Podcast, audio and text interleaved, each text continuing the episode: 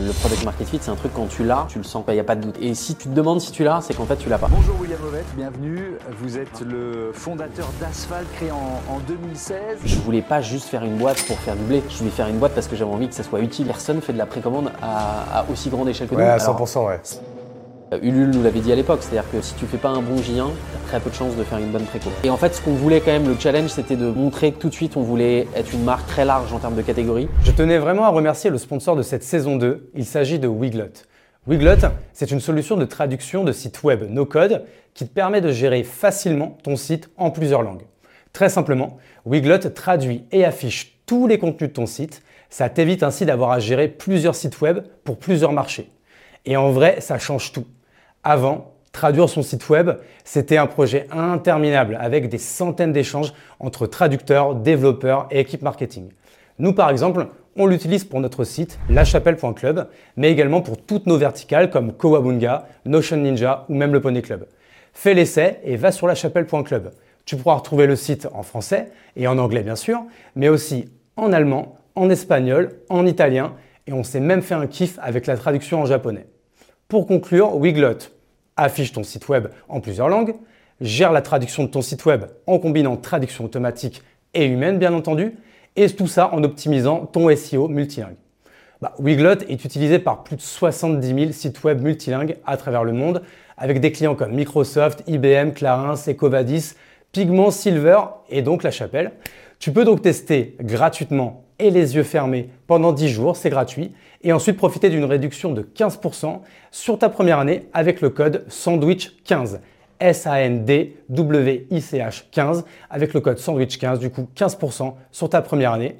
Merci beaucoup et bonne écoute. Eh ben écoute, bonjour William, merci à toi. Merci, à, toi de, nous accueillir du coup euh, chez Asphalt avec ce super setup pour euh, enregistrer ce podcast. On a eu du mal à savoir.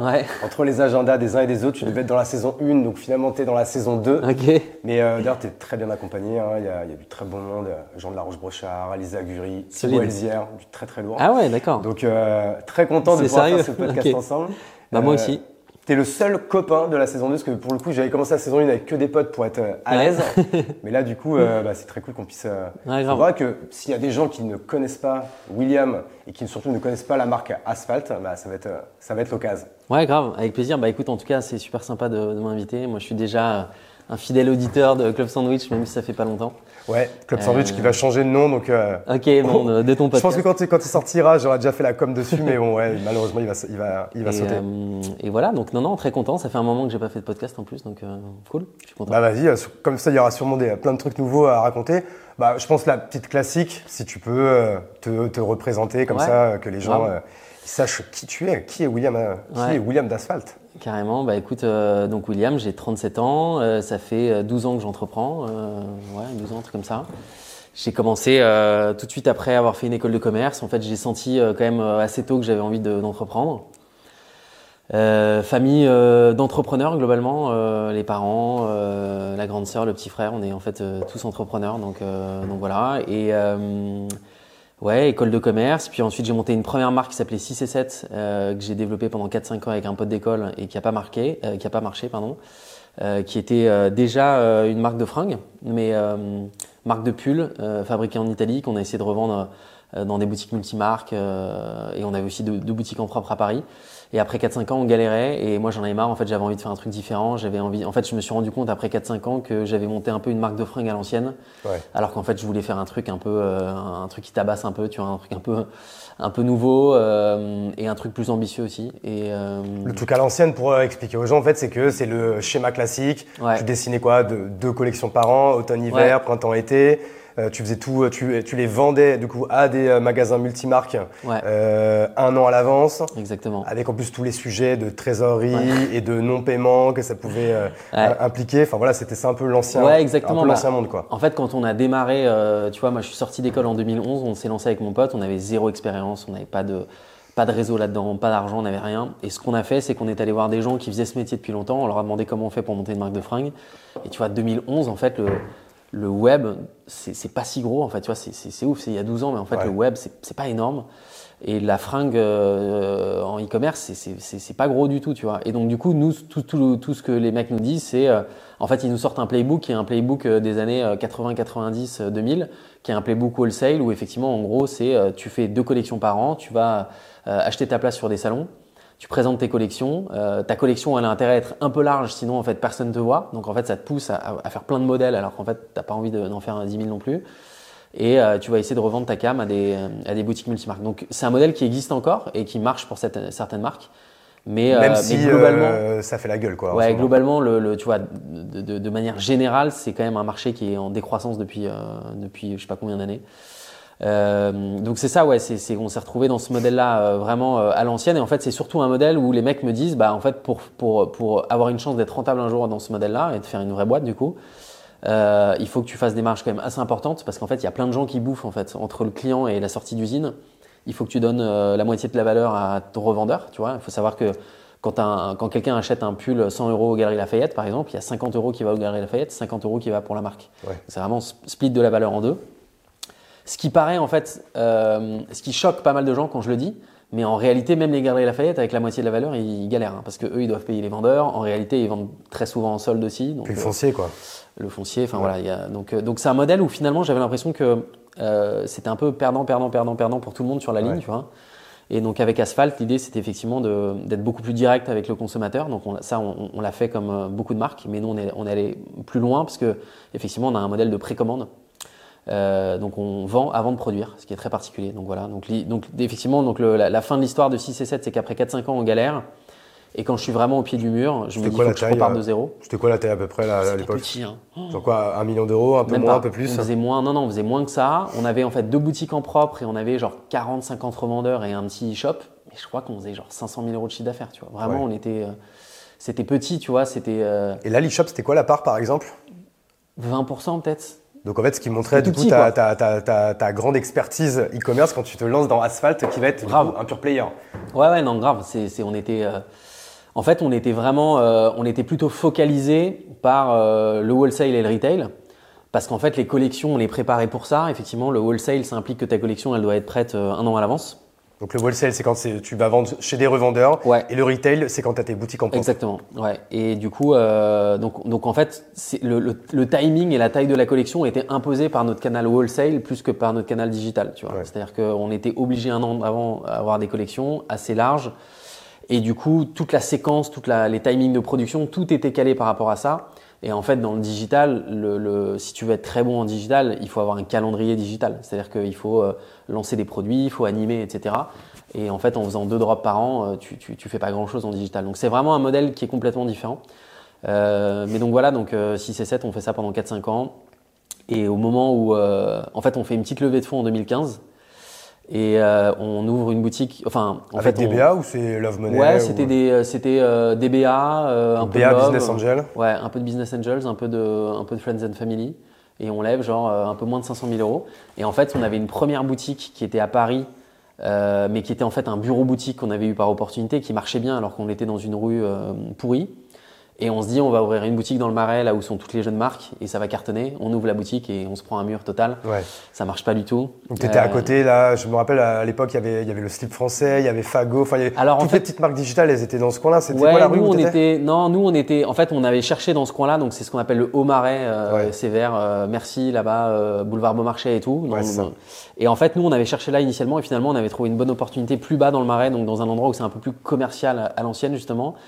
Euh, donc on était à côté de Echung, de, euh, euh, de Mage, de Sandro, de, tu vois, c'était plus ça l'environnement de boutique. Mais c'était quand même un endroit où il y avait du, trafic. Ah, il y avait un trafic de ouf, ouais. Mais un trafic qui ne rentrait pas chez nous, visiblement. donc, donc voilà, donc ouais, c'est ça la, première histoire, et ensuite on a enchaîné sur Asphalt. Et donc c'est quoi en fait Asphalt? C'est quoi à un moment donné C'est donc tu restes sur la même boîte, même équipe, même associé? Non, alors à ce moment-là, donc moi mon mon, envie à ce moment-là, c'est de repartir de zéro. Euh, à ce moment-là, je suis très nourri, et je pense qu'on en a pas mal parlé tous les deux ensemble déjà, euh, je suis très nourri par euh, toutes les vidéos de, The Family et particulièrement d'Oussama. en fait, moi, je, suis, ça fait donc 12 ans que j'entreprends, mais avant ça, pendant mes études, en fait, j'étais déjà genre picousé à l'entrepreneuriat. Donc tu vois, là, on est en 2010 et Loïc Lemer, c'est un des premiers blogueurs, tu vois ou pas C'est le clubber qui est parti après en Amazonie ou quoi. Ouais, ouais, alors lui, il a, complètement switché, alors que ça que notre génération, la, star de l'entrepreneuriat français, c'était bah Louis ouais. Alors que tu demandes à des, gens qui ont 25-26 ans, Louis Clemer, ils savent pas qui c'est. Bah non, non, mais c'était voilà, il était, il était dans la Silicon Valley et tout. Il interviewait Tony Shea de Zappos. Enfin, tu vois, c'était.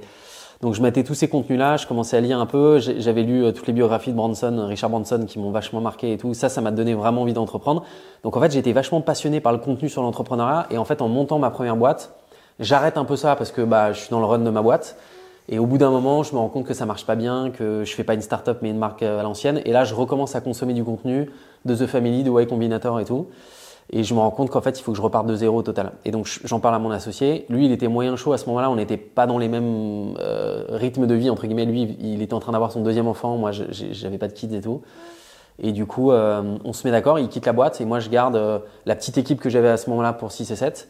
Et je leur dis, les gars, on, garde 6 et 7 sur le côté parce qu'en fait, c'est ça qui paye à peu près les salaires, même si ça va pas tenir longtemps. Et euh, en parallèle, on, démarre de zéro un autre truc très différent, beaucoup plus ambitieux, et, ça sera Asphalt. Ok. Et ça que bah, moi, du coup, je connaissais 6 et 7 parce que bah, j'étais dans le textile, donc forcément, je baignais un peu dans, cette, dans cet environnement, j'aimais beaucoup les marques, tout ça, etc. Et, euh, et ça que Asphalt, je pense comme beaucoup, euh, et c'est là en fait, c'est ça, ça que j'aimerais que tu expliques, c'est franchement, on vous voit d'un coup partout et on sent qu'il y a un truc qui est en train de se passer. Hmm. Tu vois, nous à ce moment-là, on se connaît pas. Euh, moi, c'est par Asphalt du coup que j'ai pris contact avec toi parce que j'ai découvert que tu étais à Bordeaux, que je pensais que c'était une marque parisienne et euh, que tu venais d'arriver. C'est là qu'on s'est rencontrés justement pour parler de The Family, parce que c'est pile le moment où moi je montais Kimono, donc euh, les, les momentum étaient, étaient quand même assez sympas. Euh, mais comment, voilà, toi tu disais, tu avais une marque 6 7 vraiment plutôt avec le modèle un peu à l'ancienne, avec un site web, si tu faisais genre 100 000 euros dessus, c'est quand même louable, hein, euh, tout le monde n'arrive pas à ça, mais c'est pas non plus euh, incroyableissime. D'un coup, tu lances un pure player et comment en fait tu arrives à un peu à craquer le truc? Parce que on va spoiler, mais ça que Asphalt, tout de suite, dès le mm. premier drop, ça fonctionne quoi. Il y a bah, quelque chose qui se passe quoi. En fait, tu vois, le le, le, le, truc le plus fort que je retiens de tous ces contenus que j'ai bouffés euh, de Y Combinator, de The Family et tout, c'est la notion de product market fit dont j'avais jamais entendu parler avant. Et qui est vraiment cette idée de genre, euh, le product market fit, c'est un truc quand tu l'as, tu, tu, tu, le sens. Il n'y a pas de, tu vois, y a pas de doute. Et quand tu l'as, et, si tu te demandes si tu l'as, c'est qu'en fait tu l'as pas. Ouais. Quand tu as un doute, il n'y a pas de doute. exactement. Et, euh, et, le product market fit, donc c'est juste la capacité de ton produit, ton offre à rencontrer son marché et de faire clic. Et du coup là, il y a un truc qui, il y a un truc qui se passe où genre tu vois, tes clients, ils en parlent autour de autour d'eux et ça part, tu vois. Ouais. Et en fait, avec 6 et 7, j'ai jamais eu ce truc-là. Et j'en prends conscience à ce moment-là. Et donc, ça veut dire que chaque euro de chiffre d'affaires, je me bats pour le faire. C'est-à-dire que moi, à l'époque, je, je, je, faisais des salons, mais je faisais aussi, euh, j'avais euh, des valises, je mettais des pulls, je prenais ma Twingo, je faisais le tour d'Europe pendant trois semaines et je rentrais dans les boutiques et j'essayais de vendre ma, cam. Tu vois, j'étais vraiment genre, il fallait faire ça, sinon ça avançait pas il y avait rien de rien ne se faisait euh, naturellement. Tu vois, j'avais jamais un call entrant d'un mec qui me disait j'ai vu ta collection, je la veux, c'est un truc de ouf, tu vois. Ouais. Et donc du coup, euh, ça je l'ai jamais eu avec 6 et 7. Et donc je me dis, je repars de zéro et mon but c'est de l'avoir, ce product market fit. C'est de, trouver, c'est de faire quelque chose qui va rencontrer son marché et qui va être vraiment utile. Parce qu'en fait, product market fit, on peut se dire, ouais, c'est un truc de start-upper et tout, mais ça veut juste dire que tu as fait quelque chose qui rend service à quelqu'un et qui est utile, tu vois. Et moi, ça c'est un truc, je m'en suis rendu compte assez vite euh, en montant des boîtes, c'est que je voulais pas juste faire une boîte pour faire du blé. Je voulais faire une boîte parce que j'avais envie que ça soit utile, tu vois, de me rendre utile et d'avoir un truc qui serve à des gens, tu vois. Et, je me rends compte que ma, première boîte, elle fait pas d'argent, mais en plus de ça, elle sert. Tu vois, je, pense je me dis en fait, si elle s'arrête, il n'y a pas grand monde qui va bader, tu vois. Et ça, c'est quand même pas bon signe, tu vois. À part moi, tu vois. Euh, il n'y a pas des clients qui vont me dire, mec, c'est trop triste et tout. Bon, heureusement, il y en avait deux, trois, mais il en avait passé. Et, euh, et, donc, du coup, je repars de zéro. Et en fait, j'ai en tête de me dire, OK, il faut vraiment qu'on fasse un truc qui soit utile, qui marche day one. Et donc on fait complètement l'inverse de ce qu'on a fait avec 6 et 7. C'est-à-dire que 6 et 7, je te disais, on est allé voir des anciens en leur disant comment on fait pour monter une boîte. Donc ils nous ont sorti un playbook à l'ancienne. Et avec Asphalt, on se dit, OK, on a envie nous-mêmes, avec euh, ma petite équipe de l'époque, d'être euh, client numéro un de la marque. Donc déjà, on se positionne nous comme les clients numéro un, tu vois, pour avoir une com beaucoup plus libérée, pour se sentir à l'aise avec le, le produit qu'on vend et tout. Et en plus de ça, on va parler à des potes autour de nous qu'on considère comme cœur de cible et on se dit, OK, si eux, ils achètent pas, c'est qu'on a mal fait notre job. Donc on va leur parler et on va savoir ce qu'ils veulent comme marque de fringues. Et donc en fait, tu vois, avant on était pas euh, allé partir, enfin on était allé parler pardon à, à des gens euh, de la fringue, et là on va parler à des clients. Et en fait, c'est les retours des clients qui nous permettent de, de structurer la marque et l'offre qui va répondre à leurs besoins. Donc on fait une démarche complètement inverse. Et du coup, au lieu de respecter un modèle économique à l'ancienne, bah là, pour euh, atteindre les attentes de nos clients, on, casse complètement le modèle économique. Et on dit en fait, les clients, ils nous disent un truc assez simple. Hein. Ils nous disent en fait, je veux des fringues qui sont simples, mais quand même qui ont de la gueule, qui durent dans le temps et qui sont pas trop chères. Vas-y, tu me fais ça et c'est bon. Ouais. Et ça, en fait, c'est impossible dans un modèle de distribution classique. Et c'est là où on se dit, il va falloir qu'on ait un modèle de distribution très différent pour finalement, à la fin, si tu veux, pouvoir vendre moins cher un produit d'aussi bonne qualité que ce que je, que ce que je faisais avant. Pour donner des, précisions là-dessus, ce que tu as commencé un peu à le dire tout à l'heure, c'est que dans le, milieu, dans, le, dans le modèle en fait wholesale en fait, à l'ancienne, c'est que tu as ton coût de production, ouais. tu y rajoutes ta marge, et en fait après tu le vends du coup à un revendeur qui lui-même va faire x2. Oui. Donc ce qui fait que euh, le prix de vente euh, que le client va payer, mm. il est souvent, c'est quoi, x6, x7 C'est entre x5 et x10 en fonction, de, en fonction de la marque. En fonction de la euh, marque. Et voilà, entre x5 et x10. Donc en fait, c'est pour ça que vous pouvez euh, très facilement trouver du The Couple à moins 70% ou quoi. En fait, ils peuvent se le permettre euh, en, termes de, en termes de coût de revient. Ouais, complètement. Donc toi, en fait, pour faire des fringues, euh, du coup, vendre des fringues moins chères, mais aussi bonnes, mais voire mieux, bah, en fait, du coup, tu as cuté cette partie wholesale. Déjà, quand même, tu gagnes, tu peux diviser le prix déjà par bah, Là, tu, gagnes la moitié, ouais. Et, ça, en fait, bah, en fait c'est ce prix déjà. Là, tu gagnes la moitié. et après, nous, là où effectivement on est allé plus loin, c'est que on, donc euh, Asphalt, on est une marque qui est connue beaucoup pour ça parce qu'on fait de la précommande. C'est 90% de notre volume d'affaires aujourd'hui, donc euh, enfin de notre chiffre d'affaires. Euh, et donc, on, vend, on vend avant de pas dans les Quoi. Donc effectivement, il y a, y a, un sujet de, on n'a pas de stock. Euh, on fait jamais de promotion. Euh, il y a un sujet de trésor aussi qu'on encaisse avant. Euh, donc en fait, il y, a, plein de choses hyper vertueuses dans ce modèle économique-là. Et comment tu en as eu l'idée de ça? Parce qu'en fait, je comprends le fait de je veux faire une nouvelle marque, qui me, qui me correspondent plus, parce que c'est vrai que moi, qui te connais bien, quand tu prends les gens pour aller faire des recherches, mais la marque, l'ADN de la marque 6 et 7, c'est pas du tout celui d'asphalte. Non, non. La marque 6 et 7, hein, on va pas se mentir, hein, c'est un peu euh, très BCBG euh, parisien. Ouais, ouais. asphalte, c'est beaucoup plus. Euh, c'est beaucoup plus brut. ouais, je veux dire beaucoup plus cool, beaucoup plus mainstream aussi, tu vois. Ouais, carrément. bah, c'est vrai que 6 et 7, si tu veux, on, a, on voulait faire des pulls de bonne qualité, on a trouvé un fabricant en Italie, et du coup, en fait, assez naturellement, on est parti dans une espèce de DA un peu élégance italienne, française et tout. Alors qu'avec Asphalt, en fait, dès le départ, on dit on veut faire des fringues qui durent, des fringues solides. Donc en fait, l'inspi, elle est quand même beaucoup plus euh, et finalement, moi, c'est ce qui me parle beaucoup plus. Dans des marques anglo-saxonnes, tu vois, dans des Carhartt, des Barbour, des Levi's, tu vois, c'est ces vêtements euh, patinés euh, qui c'est plus ça l'inspire sur euh, asphalte. Et effectivement, c'est finalement plus mainstream. Ouais. Et comment tu as l'idée de la précommande du coup? Parce que c'est en fait, ouais. c'est c'est alors c'est pas tout. toute l'innovation et toute l'histoire de la réussite d'asphalte, mais la précommande, c'est une grosse partie de la réussite d'asphalte et de, du modèle en fait, qui a eu un momentum de ouf parce que, on va le dire, enfin, je sais pas, vous êtes les premier un peu en France à le faire. Enfin, maintenant tout le monde le fait, mais euh, ouais, carrément. Pas bah, trop, quoi. Écoute, en tout cas pour répondre à ta question sur comment on l'a fait, comment on a eu l'idée. Donc effectivement, à ce moment-là, on se dit ok, on va partir de zéro, on va aller parler à des clients, on va comprendre ce qu'ils veulent, on va voir si nous l'intuition qu'on a euh, en tant que comment on se positionne comme client de la marque, on a quand même une intuition et on a une vision, on va la confronter. Et là, on écrit assez vite l'idée qu'effectivement, il va falloir trouver une manière de vendre pas trop cher des vêtements de qualité, donc qui coûtent cher à fabriquer. Donc, il va falloir trouver un nouveau modèle économique. On écrit très vite la vision aussi de se dire en fait on veut faire un vestiaire complet, mais par contre par catégorie de vêtements on veut pas faire 150 pulls, tu vois, c'est genre il y a un pull, c'est le pull parfait et voilà. Euh, et, donc tout ça on le pose euh, et, là effectivement bah, sur la recherche du modèle économique, en fait à ce moment-là tu avais déjà les plateformes de crowdfunding qui euh, existaient, tu vois, les Kickstarter, Ulule et tout. Mm. Donc c'est de la précommande, sauf que c'est utilisé généralement par les marques comme une plateforme de lancement mais ensuite ils en font pas un modèle économique. Moi je me dis pourquoi pas. Et je me dis pourquoi pas aussi parce que tu as une marque au States qui s'appelle Gustin, qui existe encore aujourd'hui, qui est une marque niche, qui je ne sais pas comment elle a évolué. Enfin, le site n'a pas bougé d'un iota, mais ils ont l'air d'être toujours là. Euh, et euh, Gustin, euh, c'est une marque qui fait de la précommande et qui s'était lancée sur Kickstarter, qui avait fait un bon carton et qui était arrivé avec une vidéo en disant on retourne le modèle et tout. Et ça, j'avais trouvé ça assez inspirant. Et du coup, comme j'avais encore 6 et 7 à ce moment-là, et que moi j'avais mes collections qui étaient prêtes, comme tu disais, un an à l'avance, en fait je commence à tester ce truc de précommande en envoyant des catalogues online à des potes et en leur disant si tu veux, t'achètes maintenant, t'as le prix de mes revendeurs, donc c'est-à-dire moitié prix, mais t'es livré dans 6 mois. Et en fait, là pour le coup ça marche, tu vois. Alors qu'avant je te disais je galérais euh, chaque euro de chiffre d'affaires. Là ça marche, mes potes ils balancent le, catalogue, ils commencent à tourner, on organise une vente comme ça. Et à l'époque c'était à l'arrache, j'envoyais un PDF par email avec un lien vers une cagnotte Litchi. Euh, et les gens euh, mettaient genre, bah vas-y, je veux un pull, il est à 99, bah je mets 99 sur la cagnotte Litchi. C'était complètement à l'arrache, tu vois. Et pourtant, ça marche bien. Et donc là, je me dis, ok, c'est cool. Euh, et, et, donc on se lance sur, sur Ulule. c'est vrai que pour lancer sur Ulule, ouais. La, ouais, ouais donc le premier lancement, si tu veux, il n'y a pas trop le stress de la précommande parce que c'est un lancement sur Ulule comme plein de marques le font. Donc nous, si tu veux, le premier lancement, il y a le stress de bah, est-ce que ça va plaire, est-ce que le produit va marcher et tout, euh, évidemment. Mais ensuite, le deuxième lancement, pour le coup, il est hyper important parce que le deuxième lancement, il se fait sur le site asphalt.com pour la première fois. Et là, on fait de la précommande sur notre site. Et pour le coup, on est quasiment les premiers en France à faire de la précommande. Il y avait une petite marque qui le faisait, mais qui était vraiment hyper euh, confidentielle.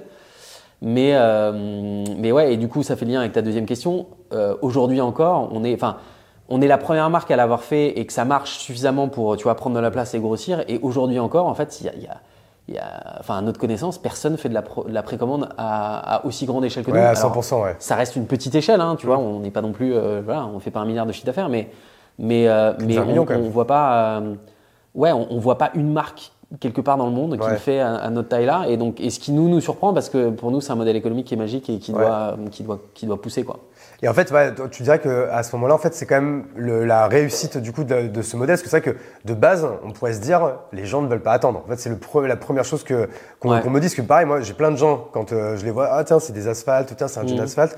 ouais, par contre, euh, ça fait chier là d'avoir attendu et tout. Mmh. Je dis ouais, mais, ah, tu vois, mais tu l'as quand même acheté. Ouais. Là que les gens, quand même, ils, euh, ils, ils, le font quand même. Ouais, bah alors le truc, c'est que tu vois, le, en fait, la précommande, c'est pas vraiment la raison du succès d'asphalte. Euh, la précommande, c'est même, je dirais, un truc sur lequel on a réussi à, on a réussi à faire passer la pilule de la précommande. Oui, oui. Parce qu'en réalité, ce modèle, il est magique en tout point.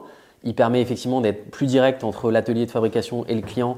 Et donc, à la fin, le client, elle en a pour son argent, tu vois. Un, euh, on arrive du coup à fabriquer des vêtements dans les, dans les bonnes conditions, tu vois, en Europe, etc. Euh, écologiquement, ça a vachement de sens parce que tu surproduis pas. Pour la marque, c'est chambé parce que tu as la trésor en avance. Donc finalement, le seul euh, inconvénient de la précommande, il est pour le client, c'est l'attente. Ouais. Et donc du coup, nous, dès le départ, on est conscient de ça quand même. Tu vois, c'est pas c'est pas une bonne nouvelle que d'attendre trois mois un vêtement. Mais du coup, euh, ce qu'on se dit, c'est qu'il va falloir qu'on soit mais tellement bon sur l'offre, tu vois, donc le produit, le marketing, l'image, que les mecs ils vont se dire ok, je suis prêt à attendre de trois mois. Ouais. Et, et, et, en fait, du coup, ça c'est un driver qu'on a depuis le début. C'est qu'en fait, on part avec, euh, on, on, tu vois, on court un marathon en béquille, quoi. Tu vois, c'est-à-dire que on part avec un, un, un, problème. On part avec le fait que quand tu achètes chez Asphalt, t'es livré en deux mois et demi. Euh, mais du coup, il faut que ton offre elle soit tellement béton que le mec il se dit ok vas-y les deux mois et demi je les paye entre guillemets. C'est en fait je pense que c'est ça en fait le tour de force que vous avez fait par rapport en fait à votre marketing, votre storytelling, mmh. votre création de contenu et c'est ça en fait qui a très vite en fait embarqué les gens.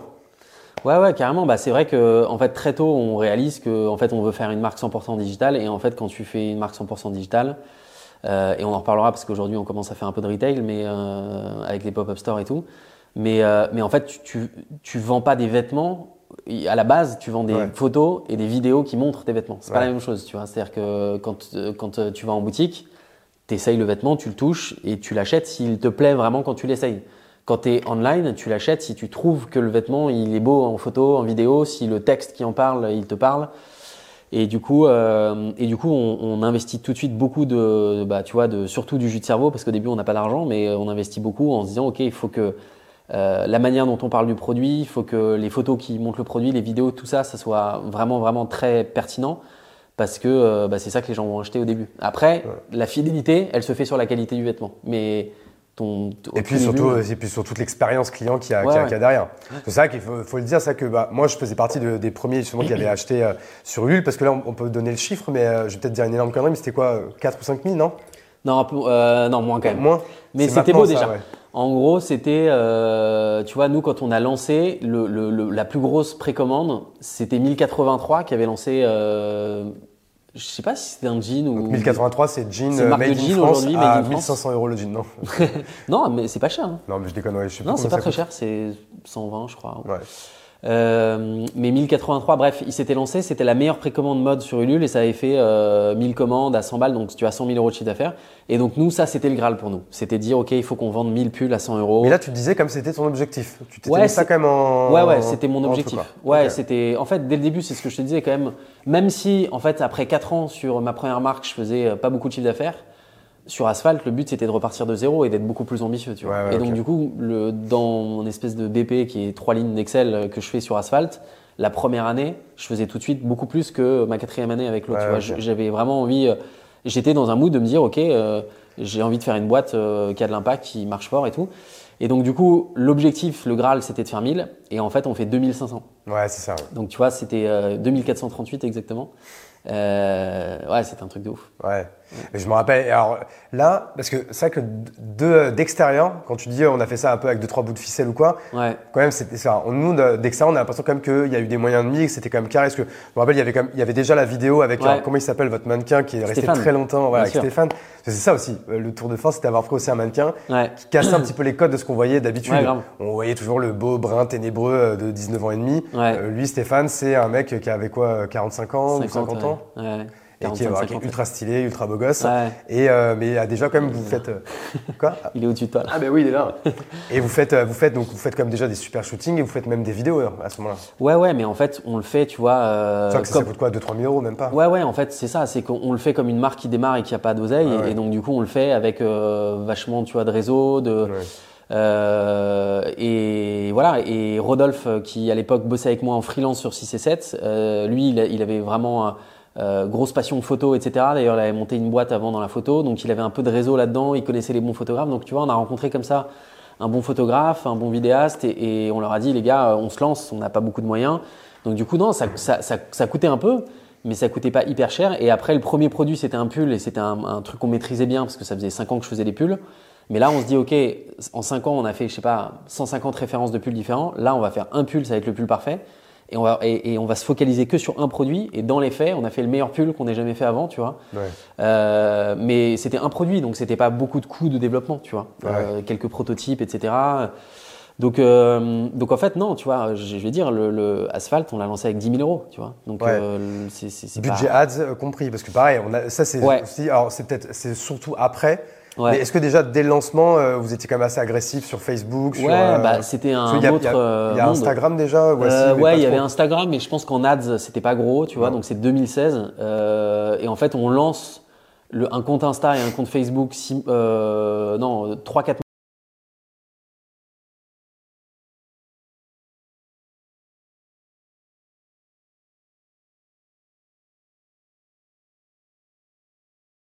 On voyait une route, non ça, Ouais, exactement. Mais c'est ça. Et moi, tu vois, vous avez dû un peu, à un moment donné me scraper euh, de quelque part ou quoi. Et c'est là où on commence à recevoir ces mails. Et c'est là, en fait, où, faudrait que, franchement, c'est une relique. Faudrait le retrouver, faudrait aller retrouver ces mails. Mais on sentait qu'il se passait un truc, tu vois. Euh, c'est là où, bah, c'est Rodolphe surtout qui faisait le storytelling, non? Ouais, en fait, Rodolphe et moi, on a beaucoup écrit à deux euh, au début. Ensuite, c'est vraiment lui qui a gardé ça pendant très très longtemps. Et maintenant, d'ailleurs, il est toujours très impliqué dans l'édito. Mais en fait, au début, je me souviens que, tu vois, la, première page qui est la page de la mission, euh, on l'écrit et on met euh, vraiment, mais genre beaucoup de temps à l'écrire. Et à un, moment, on se dit putain, on n'a pas que ça à foutre, tu vois. On est en train de lancer une marque, c'est pas, c'est, il faut qu'on bosse sur le produit, l'acquisition et tout. Et en fait, c'était important pour nous de, vraiment mettre au point l'édito de la marque parce que c'est ce que je te disais. En fait, au final, euh, on est en ligne et donc du coup, on voulait raconter une histoire, on voulait raconter. En fait, nous, on voulait être transparent sur la manière dont on fabrique ce produit. Euh, on voulait interagir avec les clients pour qu'ils nous donnent leurs inputs aussi sur comment faire un pull parfait.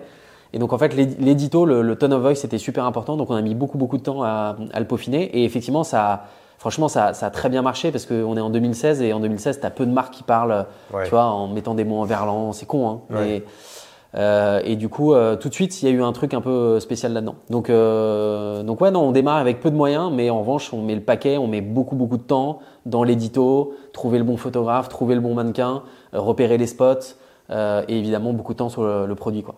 Et du coup, là, ce serait quoi un peu, bah, tu as commencé un peu à en parler, mais ce serait quoi un petit peu là tes conseils pour faire justement le lancement euh, réussi? Donc là, tu as parlé quand même de passer du temps, encore une fois, sur l'édito, sur le storytelling, sur le contenu, parce que c'est vrai que ça, du coup, les gens, ils vont passer beaucoup de temps sur le produit et peu de temps sur leur histoire, mais en fait, même si le produit est bon, euh, il y a tellement de choses euh, sur, sur Internet pour capter l'attention. Il faut capter l'attention avec, avec une histoire qui va, être, qui va un peu sortir de l'ordinaire. Ouais. ce serait quoi les autres ingrédients, selon toi, qui ont fait que ça a marché dès le départ? Ouais, bah écoute, euh, donc je pense qu'il y a effectivement ce truc-là, mais qui est super important, c'est de, de, réaliser qu'en fait, euh, c'est toute l'histoire qu'on raconte euh, par les mots, par les photos et tout, qui fait que les gens vont être convaincus ou pas. Donc c'est super important, il faut vraiment y investir du temps. Sur un lancement, en réalité, le travail du lancement, le travail commercial du lancement, il se fait avant le lancement, pas pendant le lancement. C'est-à-dire que le J1, donc le premier jour d'un lancement en précommande, il est super important. ouais, ouais tu appuies sur un bouton et il est super important. Et ça, euh, euh, Ulule nous l'avait dit à l'époque. C'est-à-dire que si, ton, si tu fais pas un bon J1, tu as très peu de chances de faire une bonne préco. En réalité, c'est un truc assez mathématique. C'est une courbe en U. Ça part en haut, ça va descendre, descendre. Au milieu, il se passe pas grand-chose et à la fin, ça remonte. Si ton U, il démarre tout en bas, ça va être flat et ça va être pourri. Donc en fait, le, un lancement, c'est un pré-lancement surtout. C'est tout le travail que tu fais en amont. Et du coup, euh, là, notre objectif, c'était euh, le jour du lancement, on s'est dit, il faut qu'on ait euh, plusieurs milliers d'emails en base. Il faut que ces emails, on leur ait envoyé, ces gens, on leur a envoyé plusieurs emails en amont avec du très bon contenu pour qu'ils se disent, putain, je suis saucé comme tu l'as été, visiblement. Et, et, du coup, ouais, on a écrit vraiment toute une séquence où on a, en fait, nous, le premier post qu'on fait sur les réseaux sociaux quand on lance Asphalt publiquement, tu vois, ça doit être en juin 2016 du coup c'est un, on, envoie le truc genre la mission, à quoi on sert, et on dit ok, le premier produit qu'on veut faire c'est le pull parfait, c'est quoi pour vous un pull parfait? Là on fait un questionnaire. Et en fait ce questionnaire on le sponsorise tout de suite et on récupère en fait des centaines, des milliers d'emails. Les gens sont ah saucés de ouf et ils nous disent ah un pull parfait pour moi c'est ça, c'est ça, c'est ça. On, a, on posait quelques questions aussi. Et, euh, et, donc, tu vois, on, on, récupère une base de données email comme ça de gens qui ont déjà engagé avec toi, qui t'ont filé des inputs, et en plus derrière, tu leur envoies une séquence d'emails où là, du coup, on leur envoyait un mail, je sais pas, toutes les deux, trois semaines pour leur dire, bah voilà, euh, on a analysé vos réponses, voilà les analyses. Les deux, trois semaines, euh, t'es sûr? C'était un peu plus souvent, non? Non, au tout début, c'était light. Maintenant, c'est plus. Mais non, non, au tout début, en fait, on n'avait pas non plus mille trucs à raconter, tu vois. Et là, en fait, en plus, c'est à l'époque, donc là, c'est surtout Facebook. Ouais. En plus, c'est l'époque où les coûts d'acquis sur Facebook sont moins élevés qu'aujourd'hui, non? Ah ouais, tu vois, à l'époque, je vais dire, hein, les emails, ils nous coûtaient même pas un euro, je crois. Tu vois, le, CPL, donc le coût par lead, c'était genre 1 euro et c'est des leads qui étaient qualifiés parce que c'est des gens qui ont vu ta pub, cliqué, répondu à un questionnaire. sont trop Le temps moyen sur des questionnaires, c'est genre 5-7 euh, minutes. Tu vois, c'est des gens qui investissent du temps. Et à la fin, ils te laissent leur, leur email. Euh, du coup, euh, c'est des leads qualifiés. Et derrière, on leur envoyait des mails. Et, et donc, du coup, on raconte, tu vois, pendant, euh, je sais pas, voilà, 2-3 mois, toute l'histoire du développement. Et, et, et, donc, on fait vraiment monter la sauce, entre guillemets, jusqu'au lancement. Et le jour du lancement, on, est, on a une base du coup de gens qu'on a gagné comme ça. On avait la chance d'avoir aussi une base de clients chez 6 et 7. C'était pas énorme, mais on avait quelques centaines ou milliers d'emails chez 6 et 7 à qui on dit les gars, on a lancé un nouveau projet. T'as quoi T'as genre 4-5 000 euh, mails? Moins que ça, je pense. Et euh, par contre, on en avait gagné euh, 4-5 000 faciles sur euh, Facebook et tout, tu vois. Euh, et à côté de ça, on prend aussi nous nos bases perso, tu vois, et on envoie à tous nos potes en mode les gars. Moi, moi en fait, ce moment-là, si tu veux, euh, si ça marche pas, ma boîte elle est morte.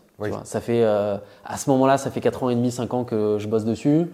Bon, au pire, je plante et je passe à autre chose, mais j'avais pas envie de planter. En plus, j'avais levé de l'argent avec des BA et des Friends and Family il y a genre 12-18 euh, mois, tu vois. Il y a 12 mois, ouais. Parce qu'en fait, nous, on lève l'argent en septembre 2015, j'ouvre la boutique direct après, et, en quelques mois, la boutique marche pas, et donc elle plombe toute la trésor. Et donc très vite, en fait, je suis obligé de switcher, je suis obligé de switcher. Et donc en fait, moi, je lance Asphalt un an après ma levée de fonds, 6 et 7.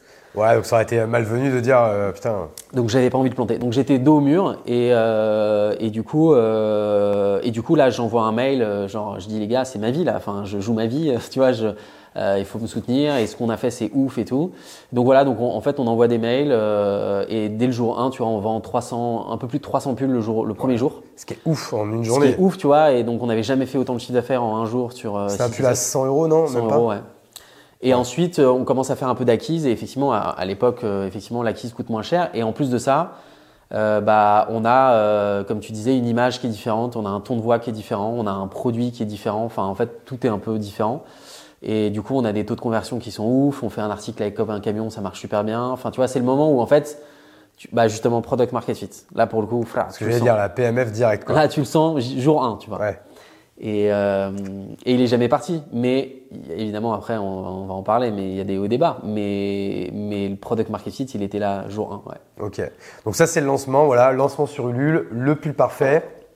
Ça vous lance. Du coup, là, tu, tu, récupères combien là, du coup, de trésorerie euh, cash? Bah, 250 000, ouais. Ouais, 250 000 euros.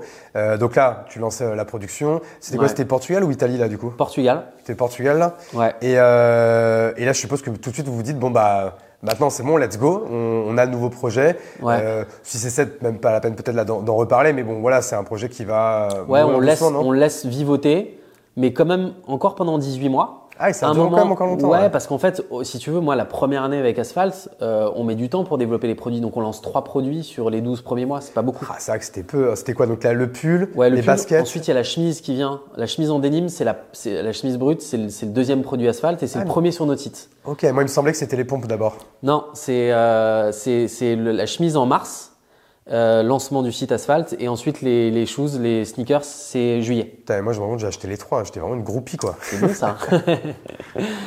Et bah ouais, et en vrai, beaucoup de clients, euh, enfin beaucoup de nos clients, tout de suite, on a eu une rétention, tu vois, de ouf. Oui, c'est ça. Parce que même, même encore aujourd'hui, euh, quand, par exemple, là, si tu prends, euh, alors parce que là, on est, on est vers la fin novembre, mais par exemple, je sais pas si tu as ce chiffre, mais si tu prends tes, tes chiffres de octobre ou septembre, c'est quoi le taux de rétention dans le chiffre d'affaires? C'est 75, entre 70 et 75% par mois. C'est de la rétention. Ce qui est énorme. Ouais, ouais, ouais. Non, mais c'est énorme. Après, c'est, c'est, entre guillemets logique parce que euh, on est une marque de vêtements qui a toute une gamme et on est pure player.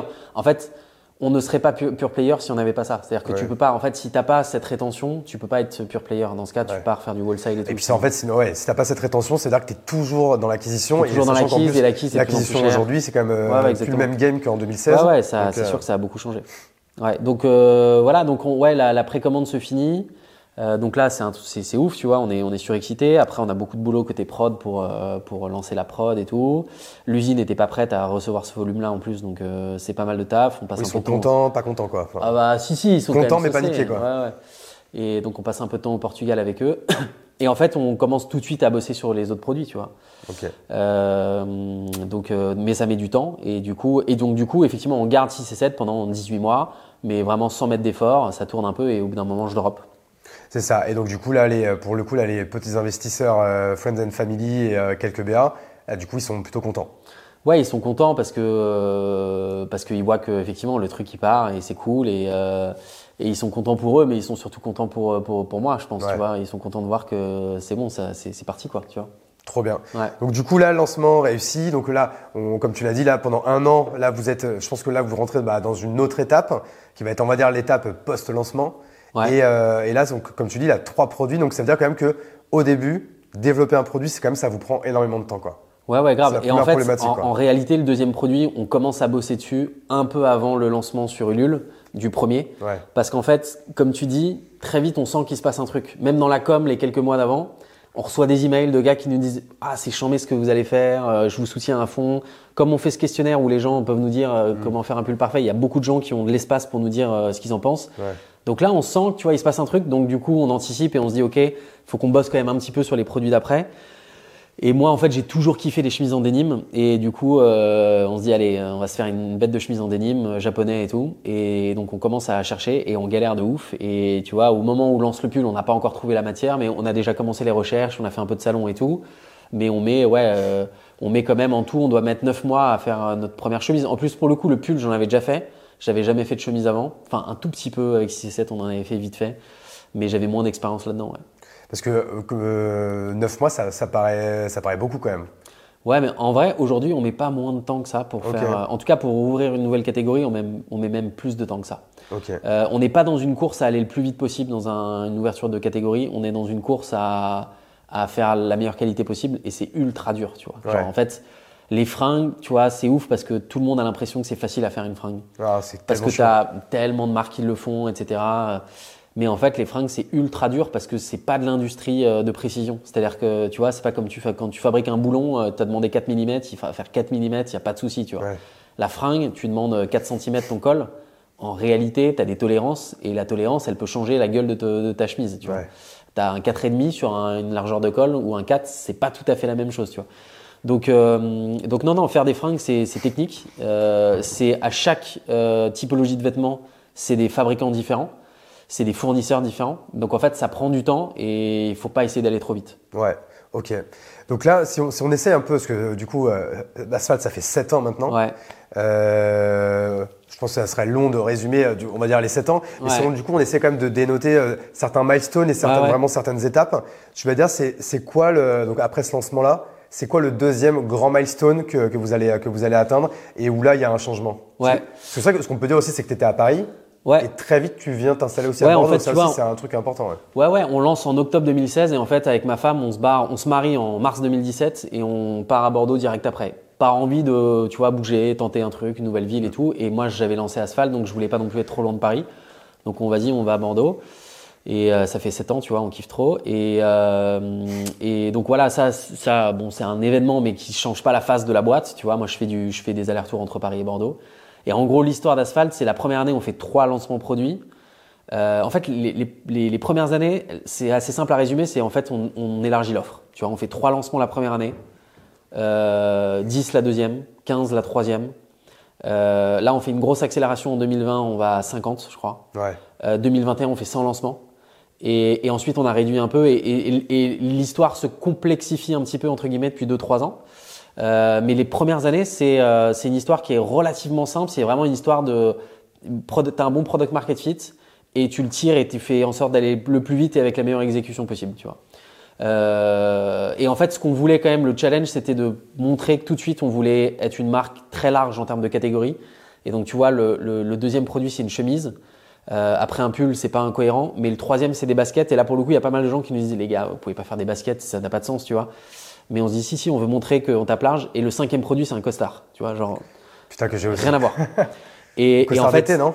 le, non, le premier, alors moi j'ai pas ah, euh, non, le premier c'est le costume en flanelle. Ah ouais, non, moi j'ai le costume léger. Et ensuite il y a le costume léger qui est euh, un énorme carton, tu vois. Ouais. Et du coup, euh, et, et, en fait, les, franchement, les premiers 18 mois de la boîte, c'est pépite parce que tout ce qu'on lance cartonne. Tu ouais. Il y a, y a, c'est un truc de ouf. Il y a une rétention. Tous les clients ils rachètent comme des porcs, comme tu dis. Il y a un côté un peu. Tu sais, c'est un lancement, c'est l'excitation même pour les clients il se dit ah putain c'est un truc de ouf et tout. Oui, parce qu'en fait à chaque fois vous reprenez les codes, il y a les codes avec le, le questionnaire, le teasing, et c'est ça qu'on est, euh, on est on est très ancré dedans. Et puis euh, faut dire c'est que vous avez un, un, un, mix marketing qui est, qui est quand même assez excellent à ce moment-là. C'est qu'en plus vous avez des super contenus et franchement vous êtes quand même plutôt malin en acquise et franchement c'est difficile de pas vous voir euh, à cette époque quoi. Ah bah on est on est euh, tu vois c'est c'est à la fois notre force et c'est aussi un, une, une, faiblesse mais qu'on assume c'est que on est 100% digit, en online et, euh, et quand tu es 100% online, c'est en fait, nous, le paid marketing, tu vois, notre présence sur les réseaux sociaux, c'est l'équivalent pour H&M des loyers des boutiques. Ouais. Tu vois, eux, quand ils veulent euh, grossir, pour, ils doivent acheter des nouvelles audiences. Pour acheter des audiences,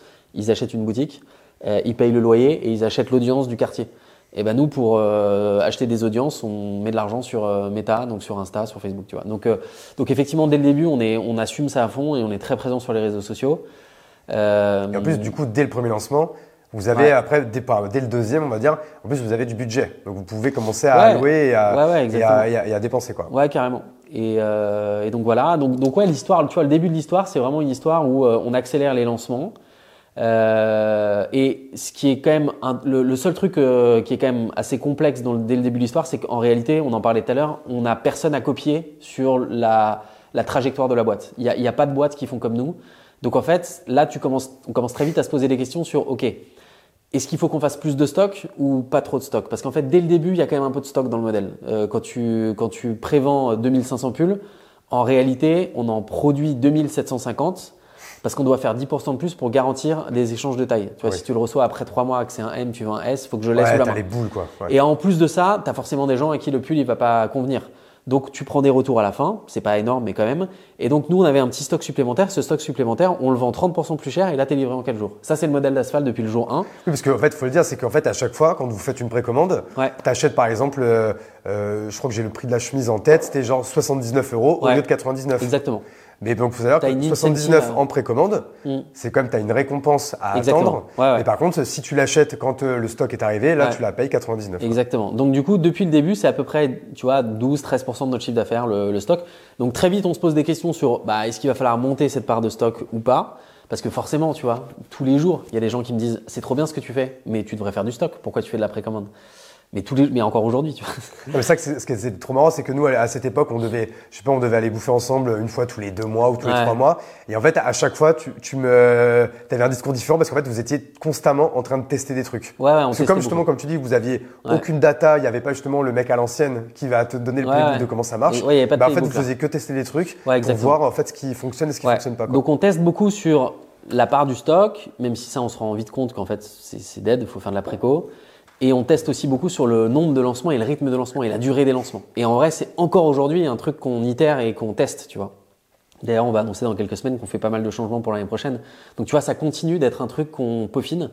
Donc ça, ça fait que y a, y a, tous ces tests, à certains moments, nous font perdre un peu de temps. Donc, tu vois, il y a un petit plateau de croissance en 2019. Et voilà. Mais, euh, mais globalement, voilà, les premières années d'histoire, c'est on élargit l'offre, la base client grossit, les clients sont fidèles, donc ça pousse.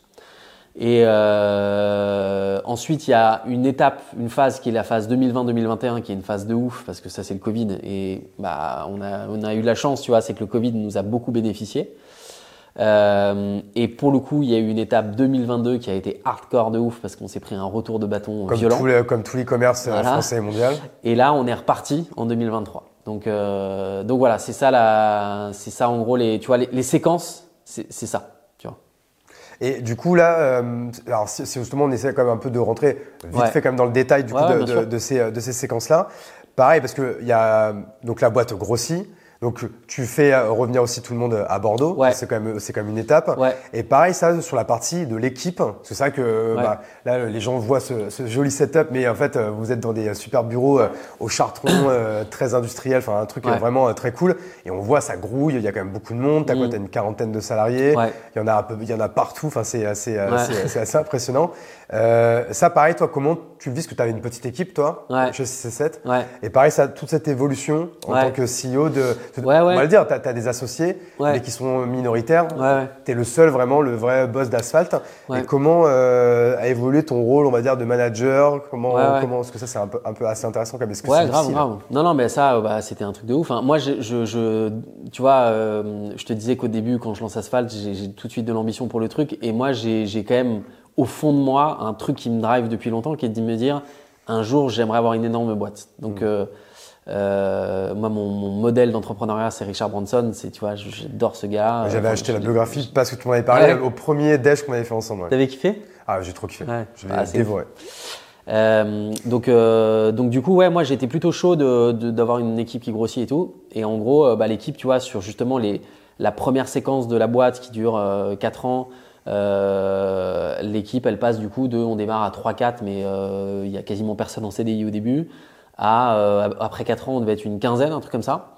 Euh, et voilà. Et moi, en fait, mon rôle depuis le début, euh, surtout au début d'ailleurs, au début, bon, je suis CEO, mais je suis très, je suis vachement dans le produit aussi.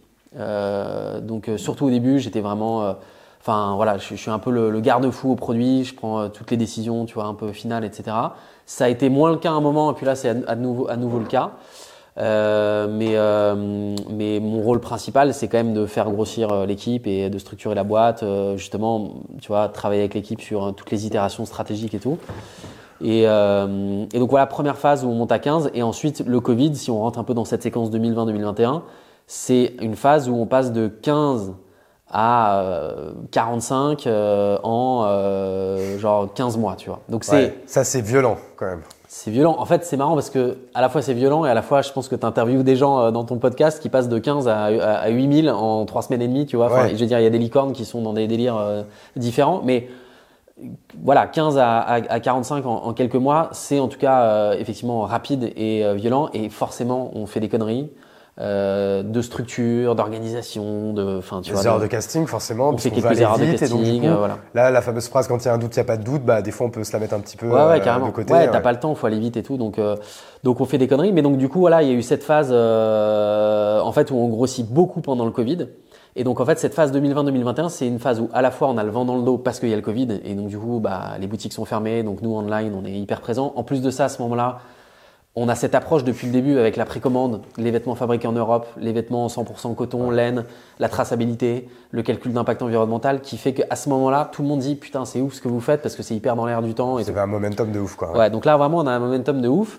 Et en plus de ça, c'est un moment où on accélère énormément le grossissement de l'offre. Et donc c'est ce que je te disais, c'est les années où on passe de 20 euh, à 50 lancements en 2020 et de 50 à 100 lancements en 2021. Donc l'offre, elle grossit énormément parce que justement, on staff, on recrute des gens dans l'équipe produit, etc. Et donc on grossit beaucoup. Euh, et ça, c'est une phase qui du coup est ouf parce que ça se passe très bien en 2020-2021.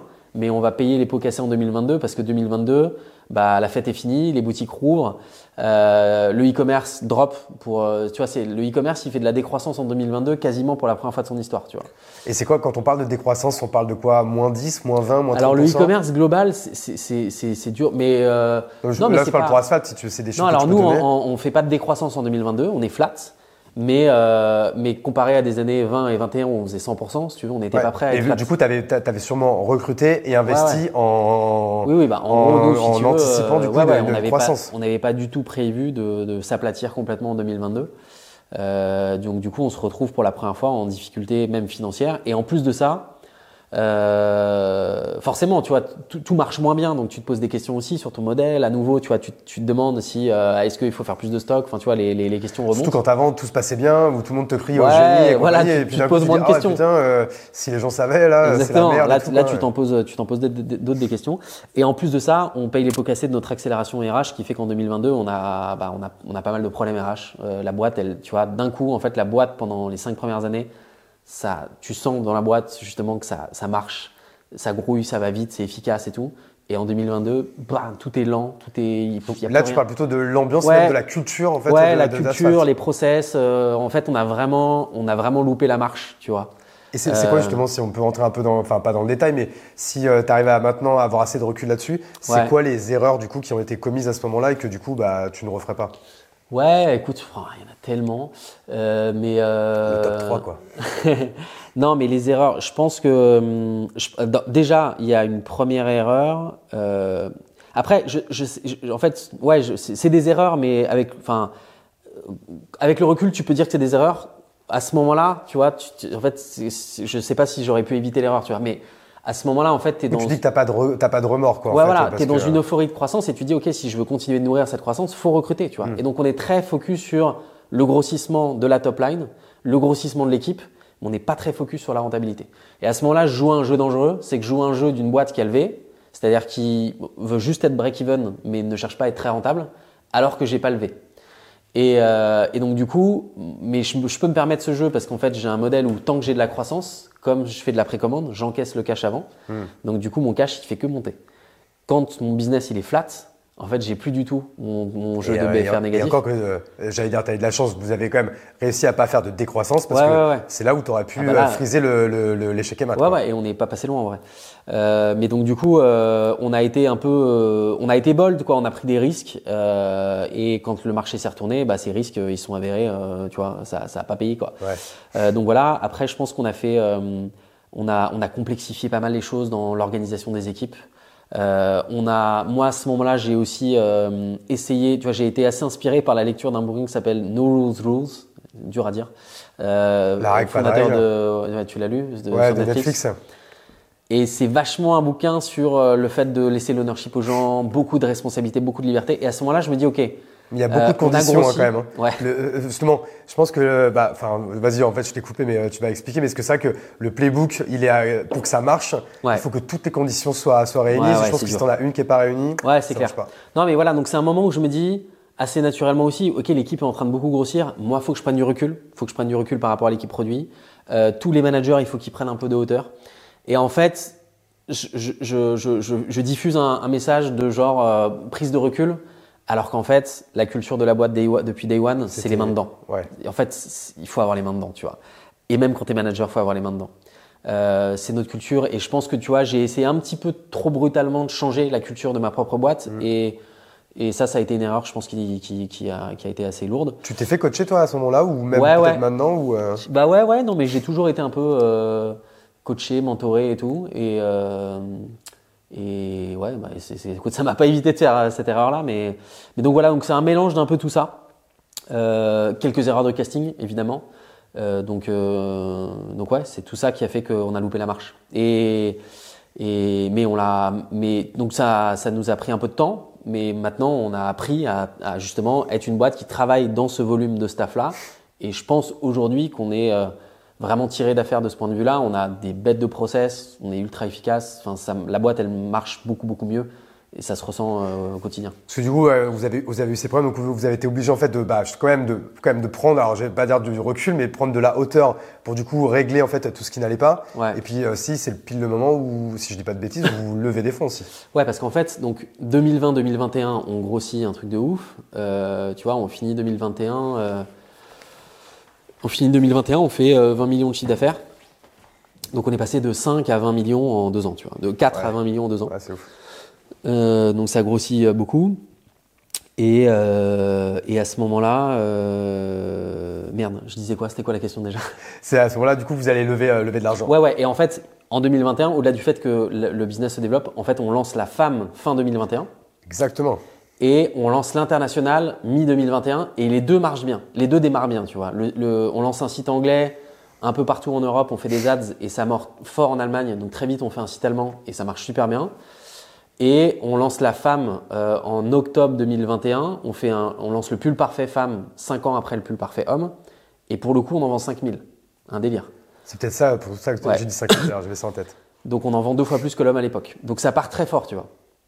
Et, euh, et, donc, tu vois, je finis 2021. On a fait quasiment 100% de croissance. On avait l'international qui marche bien. On a lancé la femme euh, qui cartonne on se dit, ah, tu vois, à aucun moment je me dis l'année prochaine on va faire 0%. Ouais, tu te dis là, il y avait un petit excès de confiance quoi. Ouais, je pense. Mais qui était normal qu'on aurait tous su. Ouais, ouais. Et, et, euh, et, du coup aussi, par contre, je, je, en 2021, ça commençait déjà à trembler, tu vois, le e-commerce et tout, parce qu'en réalité, euh, il y a eu pas mal de changements, même euh, avec iOS, etc. Enfin, il y a eu pas mal de changements en 2021 qui fait que le e-commerce a commencé à trembler un peu de la patte. Même les ads et tout, les, les ouais, les ads et tout, il y a eu, voilà, il s'est passé quelques, quelques trucs et tout.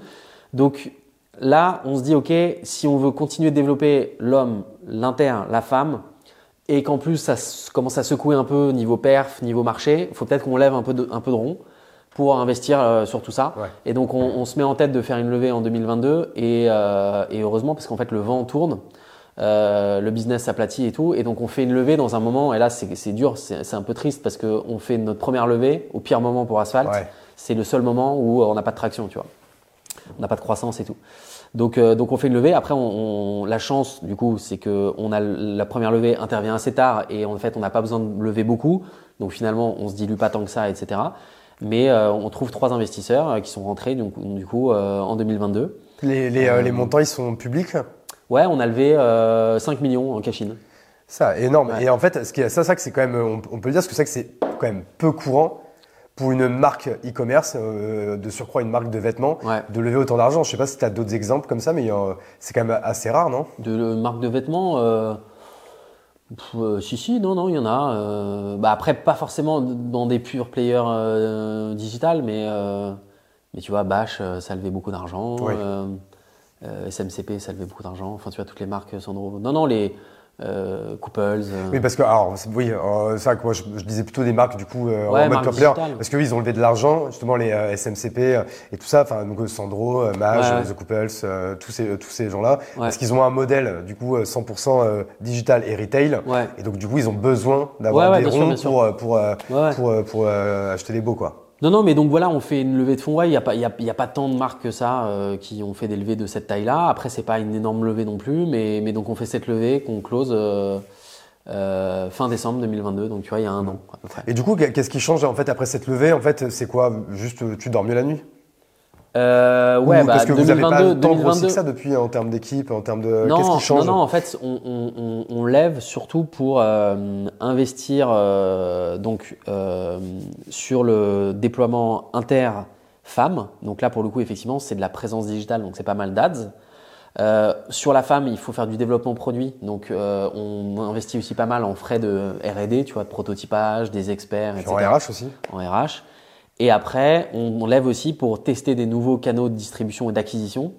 Euh, et donc on teste deux choses principales en 2023. Donc cette année, on a testé deux choses principales. On a testé la télé en février et ah, on a testé et on a testé, on a fait notre premier test retail en mars-avril, un pop-up à Paris. La télé a pas marché, mais le retail a cartonné. Et du coup, euh, là, on est en train de pousser un peu plus sur le retail avec une vision de faire le, du retail un, plutôt un canal de, tu vois, de, de communication plutôt qu'un modèle économique en soi. Euh... C'est qu'en fait, il faut que ce soit break-even, c'est en fait c'est un outil Ouais, non, mais ça peut être rentable même. C'est, ça doit être même rentable d'ailleurs. Euh, mais, euh, mais on n'a pas la vision de se dire que dans 4 ans, on aura 50 boutiques, c'est 50% du chiffre d'affaires. On a plutôt une vision de que ça soit voilà un, bout du business, mais qui est là pour en vrai supporter le e-commerce, pousser le e-commerce. Tu vas faire en sorte de recruter des nouveaux clients qui n'osent pas faire leur premier achat en ligne et prolonger l'expérience avec tes clients fidèles qui sont trop contents, tu vois. Et d'ailleurs là, on a ouvert donc là, on est, on est le combien là? On est le 24 novembre. On a ouvert le 22. On a fait un prix opening là de notre deuxième pop-up à Paris avec euh, avec des clients, avec nos meilleurs clients. Et du coup, euh, j'étais à Paris là mercredi, jeudi, et euh, c'est ouf, tu vois. Ça prolonge pour nous, c'est chambé parce qu'on rencontre nos clients, et pour les clients, c'est trop bien aussi parce que bah ils peuvent acheter des vêtements qu'ils n'osent pas acheter encore, et et surtout ils, ils, prolongent l'expérience quoi. Ouais, ok, trop cool. Donc donc voilà, donc c'est un peu pour toutes ces raisons qu'on lève. Et, euh, et, voilà. Et donc après une année 2022 très dure, 2023 c'était un peu, tu vois, une année de transition. Il fallait bah, un peu réparer les process, reconstruire la boîte, tester un petit peu ces choses. Et on a fait tout ça. Et, euh, et du coup, c'est une année qui est repartie. On est reparti en croissance. C'est pas les niveaux de croissance qu'on avait en 2021, mais on est reparti en croissance et on espère euh, croître encore plus fort l'année prochaine. Ok, trop cool. Et euh, du coup, c'est quoi, euh, c'est quoi les gros chantiers là Justement, c'est quoi les prochains milestones à aller chercher? Est-ce que c'est des milestones en termes de euh, nombre de, de lancements, en termes de chiffre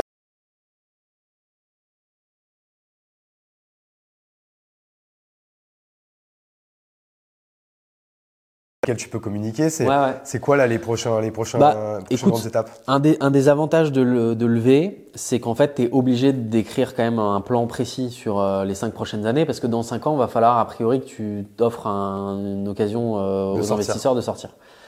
Donc du coup, euh, pour la première fois, on a fait ce travail avec mon codir de, de vraiment euh, travailler sur euh, une stratégie à 5 ans. Parce qu'en fait depuis le début on a tu vois une stratégie long terme mais qui est genre très long terme tu vois qui du coup est assez euh, plutôt vision fait rêver vision et tout. Mais et on a des stratégies annuelles mais on n'a pas vraiment de plan à 5 ans précis. Donc on a fait ce travail.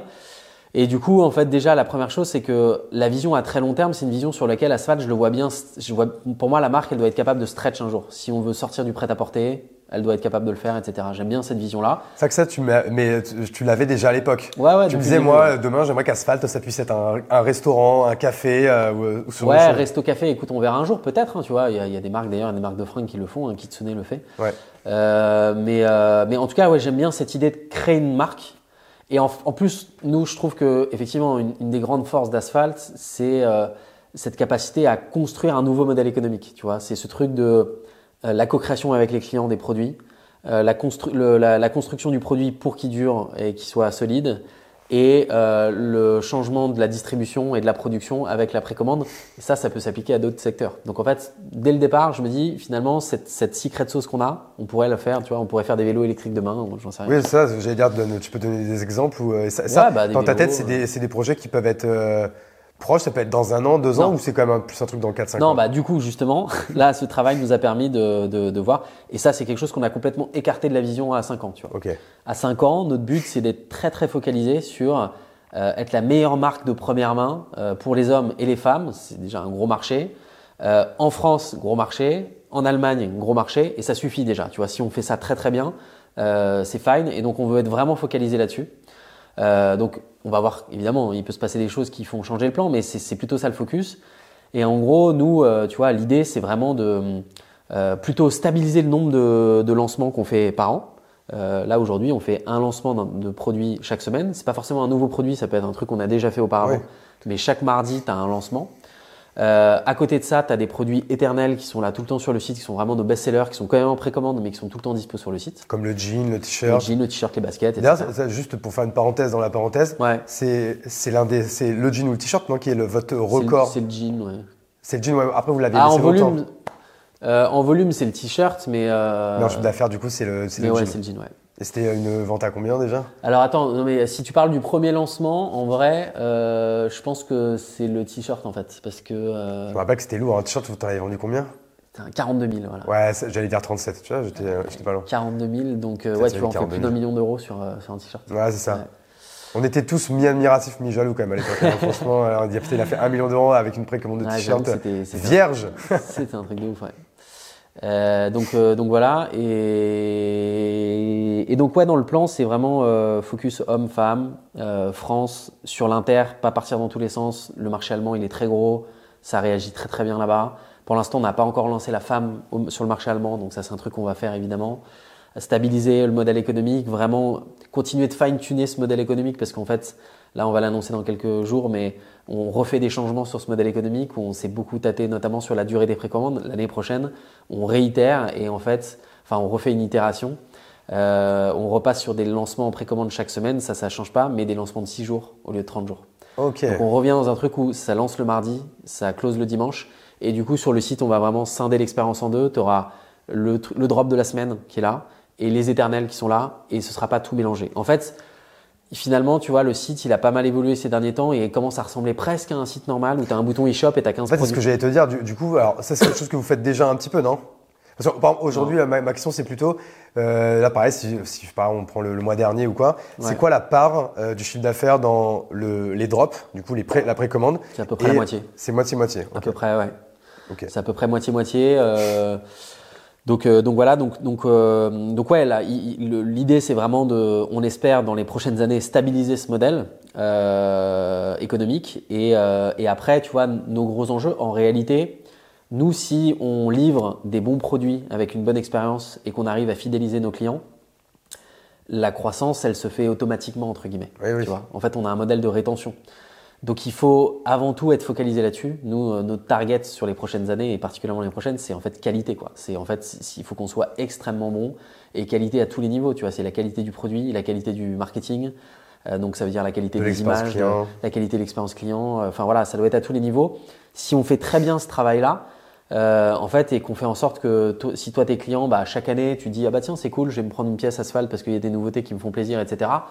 En réalité, évidemment qu'on a besoin de faire de l'acquisition et trouver des nouveaux clients, mais le cœur du réacteur, il est là. Donc, le, donc en fait, notre, notre stratégie, c'est vraiment d'être focalisé sur offrir la meilleure expérience, les meilleurs SAP à nos clients, continuer d'en gagner grâce à nos actions sur les réseaux sociaux, développer un peu le retail qui va nous permettre de, de gagner des nouveaux clients.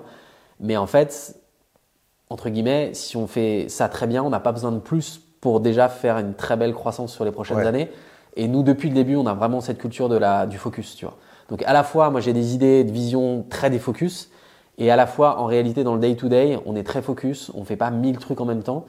Et on est plutôt dans cette idée de se dire, OK, si on exécute extrêmement bien, prêt à porter homme, femme, France, Allemagne, en vrai, c'est déjà énorme, tu vois. Et donc, du coup, là, si je fais un peu mes calculs, ça fait donc 7 ans que Asphalt euh, existe. Là, tu as une vision que tu es en train de dérouler, là, une vision sur 5 ans.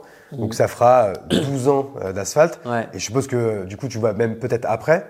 Comment tu Comment, comment toi justement, qui a quand même qui a beaucoup d'idées, qui, euh, qui adore l'entrepreneuriat, qui adore euh, Richard Branson, qui quand même, on rappelle, a fait Virgin, donc euh, niveau focus là, on fait mieux quand même. Ouais, c'est clair. Comment tu vois toi là, tes, alors, je vais pas te demander tes 20 prochaines années ou quoi, mais du coup, comment est-ce que comment t'arrives en fait à gommer peut-être ces ces petits regrets, ce petit FOMO que tu pourrais avoir de monter d'autres choses? En vrai, c'est ouf parce que j'ai